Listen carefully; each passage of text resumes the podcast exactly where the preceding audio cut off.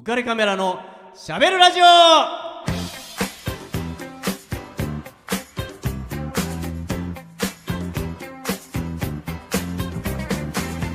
皆さんこんばんは。ウカレックスことウェディングフォトグラファーの田底和彦です。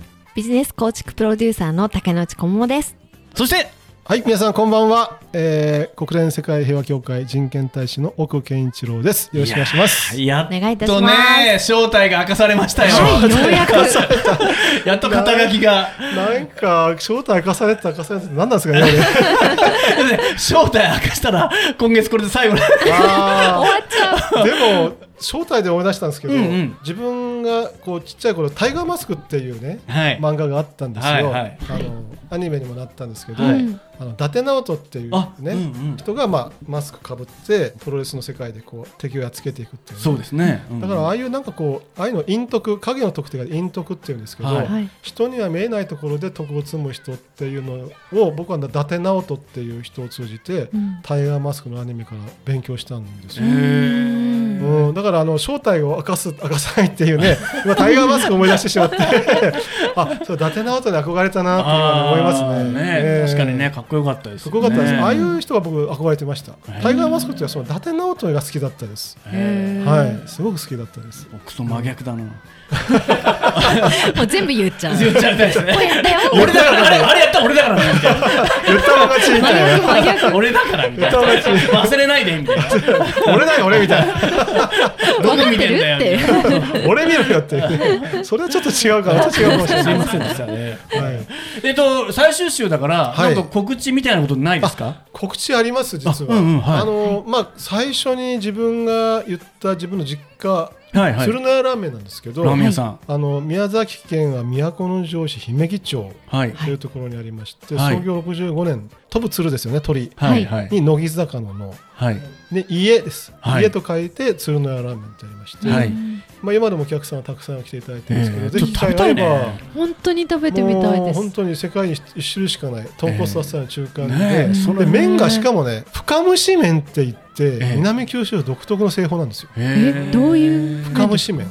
どう違うんですか他の。と。こうぶわーっと少しずつ蒸していきながら、い。こう麺を固めていく製法があって、はい。深蒸し麺っていうないですね東京でそういうのほとんど。いえ剣棒はできないんですか？それ。やもう無理です。あできないだって1回目で言ったように、はいはい。もう蛍光灯を割ってあの血だけだった人間なんあでーもう無理ですね才能もなかったっていうことですね。いうのなし。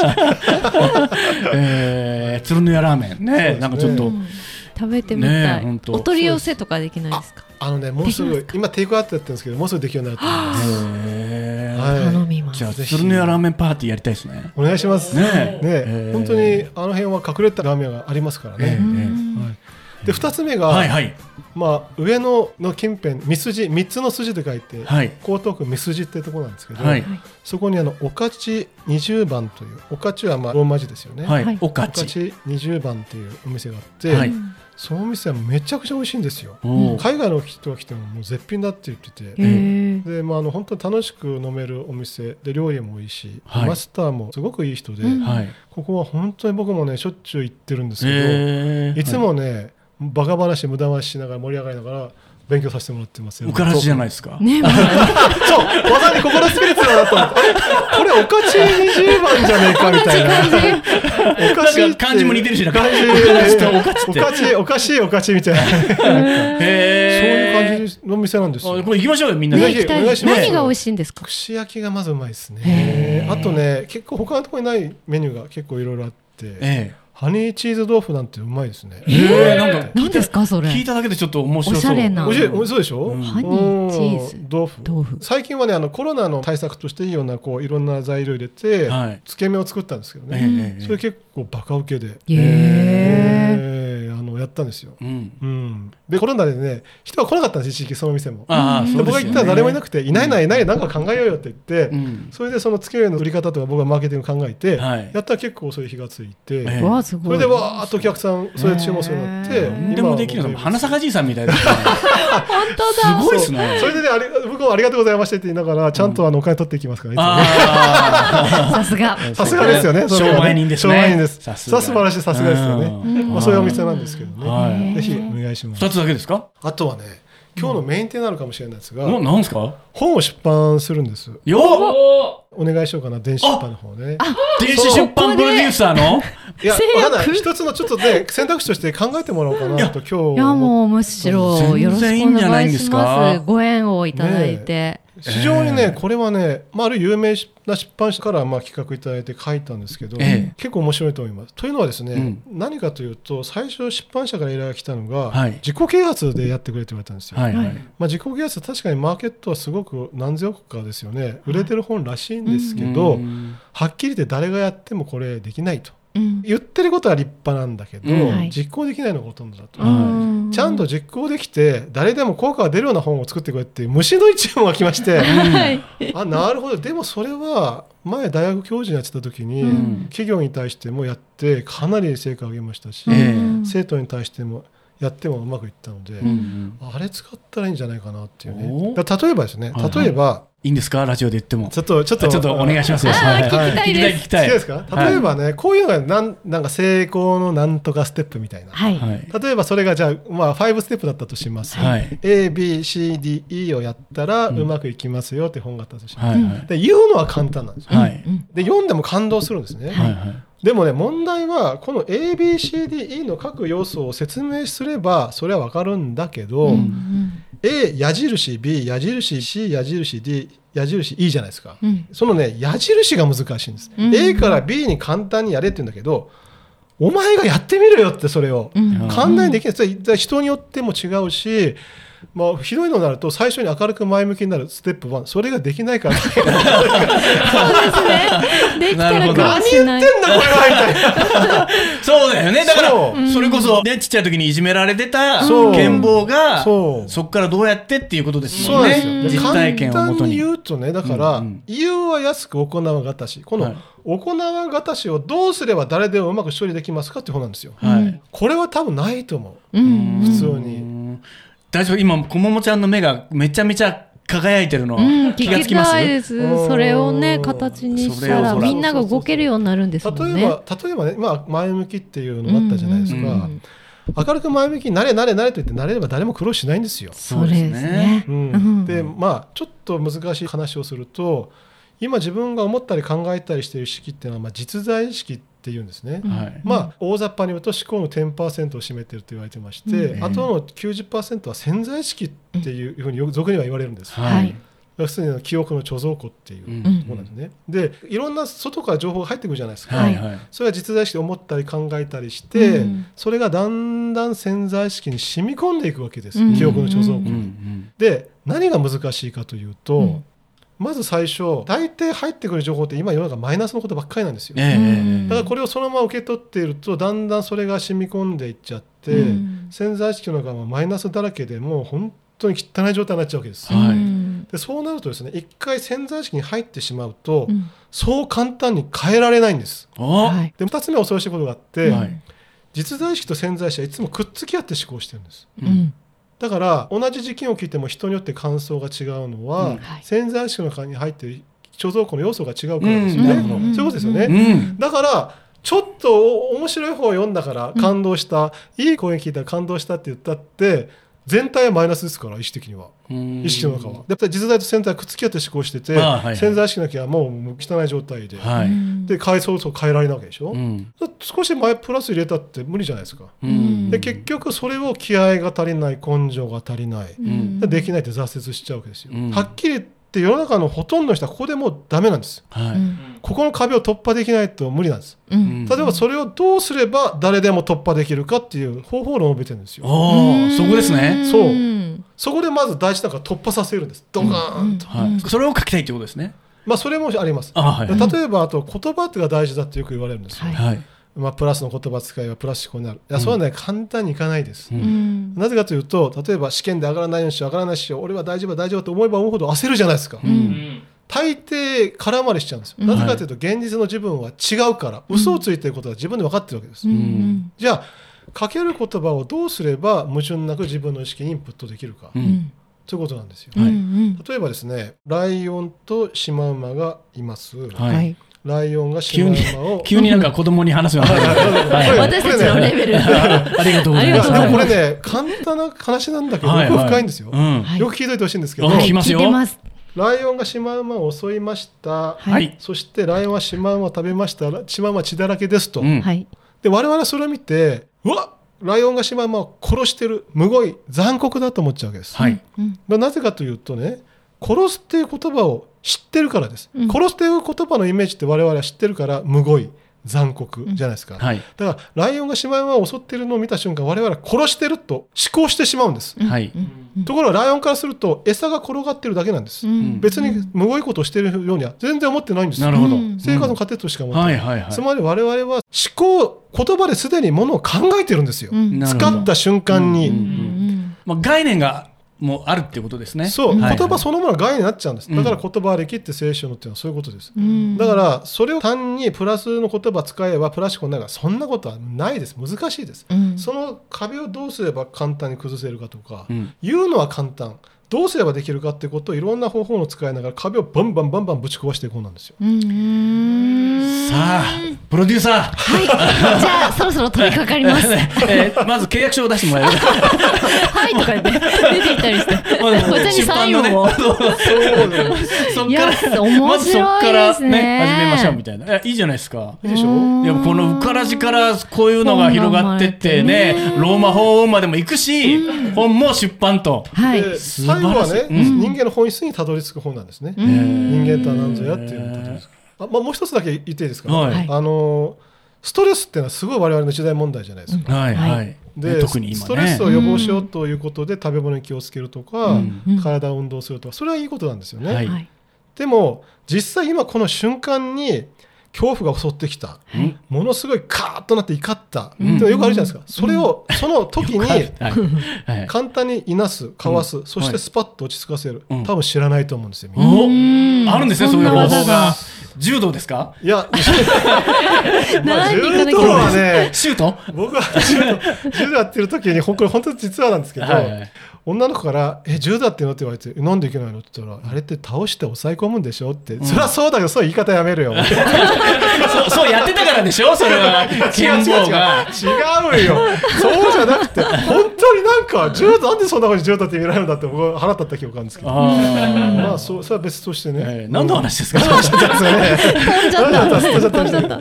えーまあ、そういう本なんですね。うん。だから、それやることで壁をぶち壊していくってことうです。ん。興味がね。ね本当ですでもね。聞いてるだけでちょっとうん。面白いでしょ、面白い。どんなもん。禅もそうですよ、ええ。禅ってすごい難しいって言われてるんです、えあの無念無想になればね自分の心が安定してきて、うん。いろんなことが知恵が浮かんできてとか無念無想の教師ってすごいだって言うんですけど、えうん。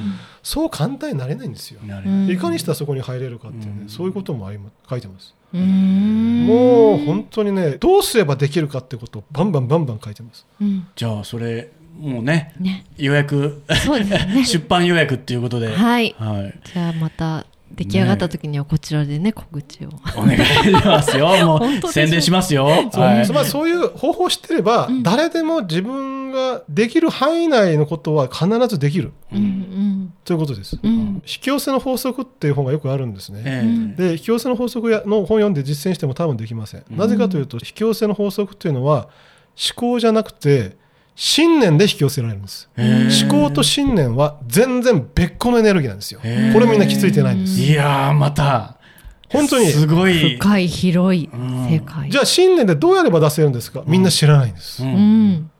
考はどこまで行ってプラス思考になっても思考はあくまで思考であって信念じゃないので引き寄せられないんですね、うん。そう。じゃあどうすれば信念とエネルギーを別個に出せるのか？どうすというかとこまでやっぱ踏み込んでるんですよ。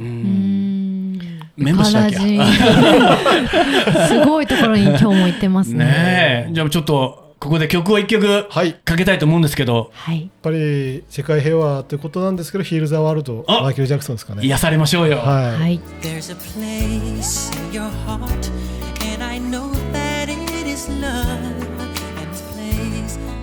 Brighter than tomorrow. ヒール・ザ・ワールドっていうくらいですから、はい。まあ癒しだと思うんですけど、はい。はい。まあ、今こうやってお話もね平和の話とかも伺ったりとかして、はい。まあ、割と今ね SNS でいろんなねなんかこう誹謗中傷とか、はい。そそれこそマイナス思考の話ありましたけど、はい。まあやたらめったらこう人をね、まあ、うんけなしたり貶めたりとかっていうことが見受けられるんですけど、ねえその辺とかは女性の立場からしたらちょっとどうですか？そういうのって見てみて。うん。あの違和感があります。も。もうなんかもうミス。ミスじゃないや。ミセス。あのなんていうのかな？ポジティブっていうかミセスねポジティブですいやもう本当になんていうのまあこももちゃんって、はい。あの人のいいところを見つける天才だしまあ彼女ははい。困ってる人を助けたいと思って空港に行って困ってる人を探してそれが元でキャビンアテンダントになったぐらいですからね。えそうなんですよ。え元キャビンアテンダントやってた？はい。そうなんですよ。そうなんですだからもう本当に 彼女は困ってる人を助けたいってずっと思って生きてきてるはいはいはいはい人はいなんではいまあすごくそれで人のいいところを見つけて人を本当に悪く言わない人なんですよ。とまあこういうね風潮が今たくさんあるから、はい。こももちゃんとかからどう思うのかなとか思ったりとかはしてるんですけど、うん。ねもうこの放送の中でもありましたけれども、ええ今月の中で「Over the Difference」っていうのが、うんうん。私もあの海外にちょっと出たりしているので、本当に海外生海活外がはい。あるんで。出るとねあのそれは個性でいいよねっていう風になることがあのならないっていうことも日本の中ではあったり。はい、うん。うんしますよね、ねなのでちょっと悲しく思いますね。そういう発言を見たりとか聞いたりすると、まあ、割とこう日本って村社会的なものがやっぱあったりとかして、はい。違いを認めたくないとか、うん。なんか同調圧力っていうね言葉がある通り、ね。同じにしてくれよみたいな、うん。なんかあるからなんかそういうのとかあってやっぱりちょっとね、うん厳しいなと思うんですけど、うんうんうん憲法的にはうん平和を愛する、そうですね。やっぱり人権大使っていうことをやってますので、ええ。やっぱそれ人権問題ともかかってるし壁というか一つの問題としてあるのは、うん。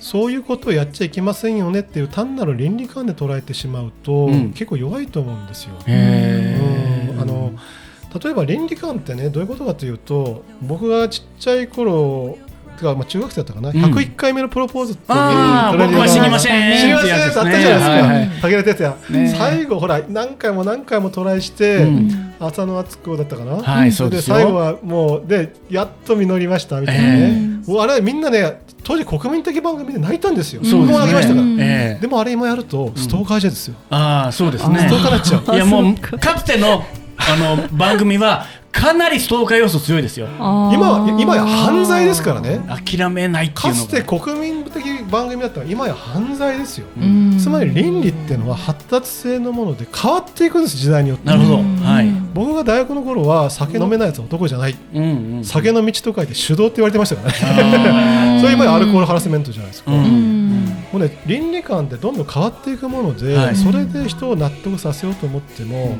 結構難しいんですよ、はい。うん。要するにそういうのって人間の心と深く関わってるんですよね、うん。じゃあ心って何ですかって言われて答えられる人がいるか？僕分からなかった。心って何ですかってあるお坊さんから言われて、いや思ったり考えたりするんですいやそれは心が持ってる機能うん。作用でしょうとそれができるところは心は何だ、いや弱ったな。たし例えば車だったら走る止まる曲がるっていうのがあって、うん。それができるところの車は何かっていうとエンジンがあってサスペンションがあってブレーキがあってこうやって走るって説明つくじゃないですか、うん。で心が持ってる機能されていっぱいあるじゃないですか、うん。うんでもそれができると心は何かって言って車見て説明できないでしょ。だから心っていうものが何かっていうことが分かってくると本当にそういうことやっちゃいけないんだなってことがね分かるんですよ、ううん。んうん、でどういうことかというとね普通みんな心ってまず本能がありますよね、うん。食べたい飲みたい。うん。あと何かというと人間だけ与え与えた理性。いわゆる論理的思考をしたりするところがあるうん。といつも本能がムクムク出てくるのを理性でこう押さえつけるわけです。はい。例えば今日なんかうまいもん食いたいなと思ったら、うん。あまあ、そんなことしたら農家なくなっちゃうじゃないかって理性がこうガッツでブレーキかけるわけですよ、はいはいはいで常にこの理性と本能が戦っているのが人生だって思っている人がいるんですけどこれがまず間違いなんです、あうん。あはい。理性を高めて倫理観一生懸命勉強して、うん。立派なことを勉強すればするほど理性が発達して立派な人間になれるかなれないです。うん。もしそうだったら高級のエリート官僚学者先生みんな立派な人格者なはずです実際そうじゃないじゃないですか。うんそうじゃないんですよ。うん。うん。で実は心にはもう一つ重要なのがあってはい。なんですか？これは実はですね、うん。ちょっとだけ難しい話になるんですけど、大丈夫かな？陽明ついていきます。陽明学っていうのがあります。これあの陽明者の陽明じゃないですよ。はいはい。あの陽明学っていう古代の中国の哲学があって王陽明っていう人がですね、はい。人間には良い悪いの良いに知恵の知と書いて、はい。領地があるって言われてる。はい。うん。領地があるよ良知って何かというと簡単にものすごく分かりやすく言うと人間が持っている良い心良心ですよ、はいはい。まあ、例えば毎年4月になると桜の花が咲きます、はい。あれを見てどんな海外の人もアフリカの人もみんな初めて見たらみんな綺麗だ綺麗だってわけですよ、うん。おかしいですよね。別に理性で教育を受けて桜の花綺麗だ綺麗だって勉強したわけでもないのに、うん。みんなあれを見て beautiful だっていうなぜでしょうっていう、うん。例えば皆さんが横断歩道を歩いてました。車が突っ込んできました、はい。そこへ自転車乗ってる子供がいましたあっと思わずこう手を伸ば伸ばすじゃないですか、うんあここで助けたらお金両親からもらえるかなとか、うん。新聞出て報道されてヒーローなんかそんなこと思わないでしょ、ん。パッとこう反射的に動く。それは人間の良心って良い心があるから。はいはい。でね実は、うん。この良い心っていうのを普段から使っていないと、まあ、結論だけ言うとですね、うん。良い知恵も生まれてこないし、うん。良い発想というのも生まれてこないし、さらに言うと理性と本能との葛藤をうまく投与することもできないんですよ。だから普段からこういうことに心がけていくと自分の心っていうのは自然にあのうまくスムーズに動いていくようになって例えば正義とは何かって言ったら理性で考えたらものすごく難しい。いろんな本がいっぱいあるわけ。えただ領地だったら心にやましいこと人が目を受けること感じることやっちゃいけないよねって自然に収まっちゃうんえです。よ、うんなるほど。そういうのがないとね、うん。ブレーキ効かないんです。これを倫理観とかそういう理性でああだこうだ理屈こねてばっかりいるとうん。迷っちゃうんです人間というのは、うんうん。だから SNS でこう言えば言って悪いとか勝手に自分で思っちゃうんうです。よ、んだからそうじゃなくて倫理観だけじゃなくて普段から領地というものを働かせるような人生にしましょうっていうのはすごい大事なことなんです。よ、ええ知恵ですね。そうなんです。うんそういうとこ生きていく。ピンボケなんですそこが、と思います、そういうことをやってると自然とそういう時に、ね、同情してみたりその人を思いやったりのがねというのがあの理性と本能がぶつかり合って出すんじゃなくて自然に出てくるんです、それがむしろ自然な心のあり方なんですうよ、ん。ということ。うん。じゃあどうすればいいかっていうのを本に書いてるわけです、はいあそこはそこは言わないで。す。そこはまだですね。これから書くところですねだから、うん。もうそうしないとね、ん。もう歯止め引かないと思いますよ、ん。でアートっていうのは人間の領地領地にスパーンと入ってくるんですよ、ええ。実は。うん。まさに領地を直接作動させることができる強烈な力がアートなんですよ。だから僕はアートで平和を訴えていくっていうのはすごく根拠があることなんです、なるほど、はい。つながりましたねいろいろ。伝わりましたか？話が。うん。ねえ。ぎゅっと。確かに普通に考えればね。うんこんなこと言わないよとかっていうことが、よくあるじゃないですか。そのなんかの犯人とか捕まっても、うん。いやあのおとなしい人がとかああの人がっていうようなことがよくあるじゃないですか。やっぱりその心のありようがどうもちょっとこう屈折してたりとか、まあ、うん。普段普通だったら考えられないようなことをやるっていうのはね、やっぱりなんかこう正常な自分でいられていないなんかがあるんですよね。ついつい魔が差すってことがあるんですよ、うん。うん。あのすごく分かりやすく言うとですね。例えば今自分が大阪にいますと、はいはい。大阪から東京に行きたいと思って大阪から東京に向かって実際に歩いているとどうなるかというとこれはですね死なない限りは絶対に東京につけるんです。はい。これを疑っちゃいけないんです、うん。うん。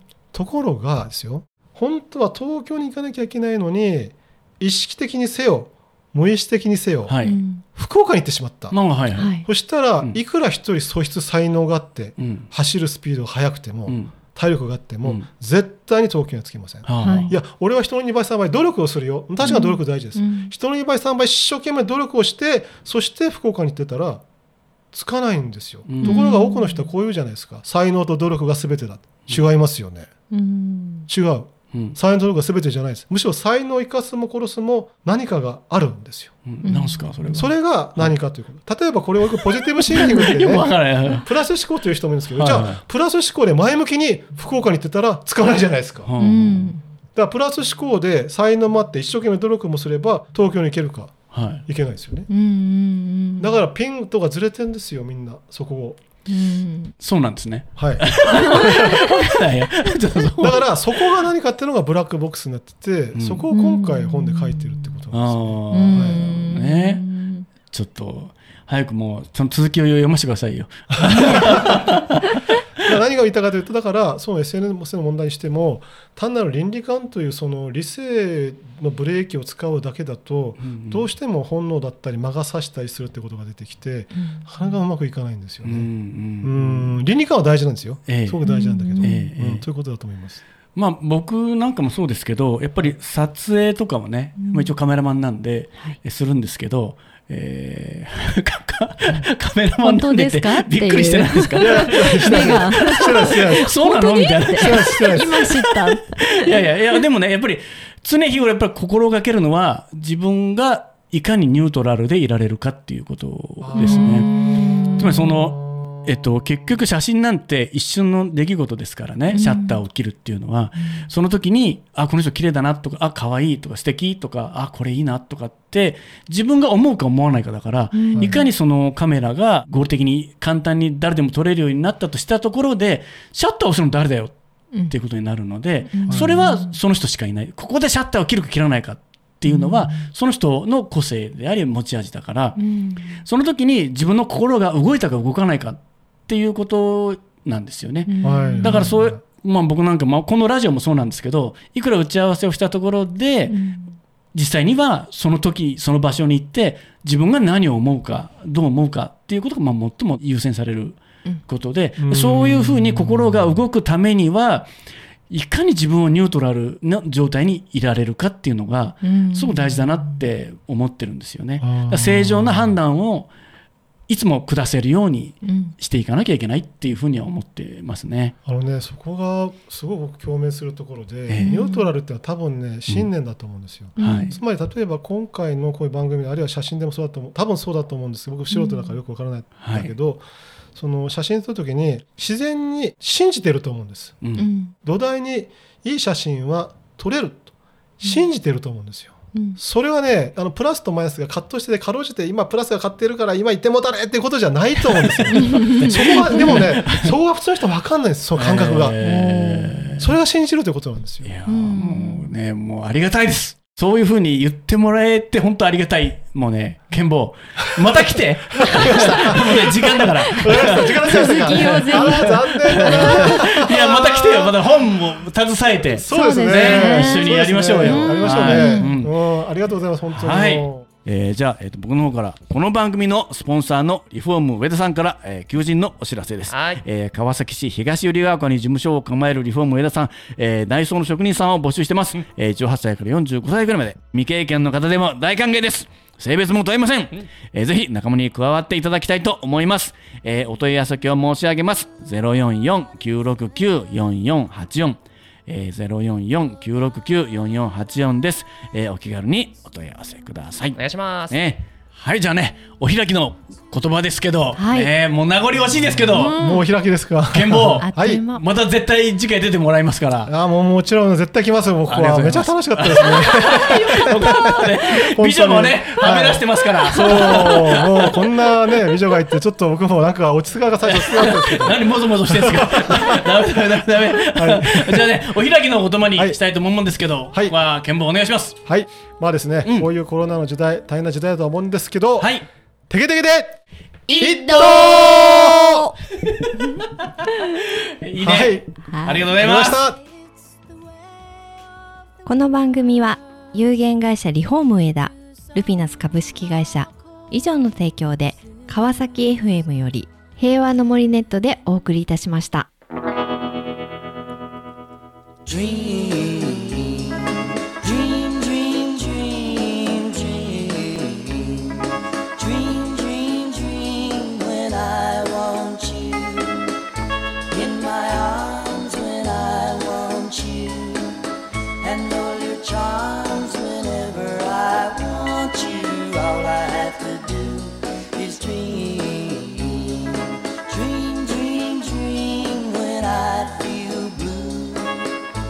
in the night.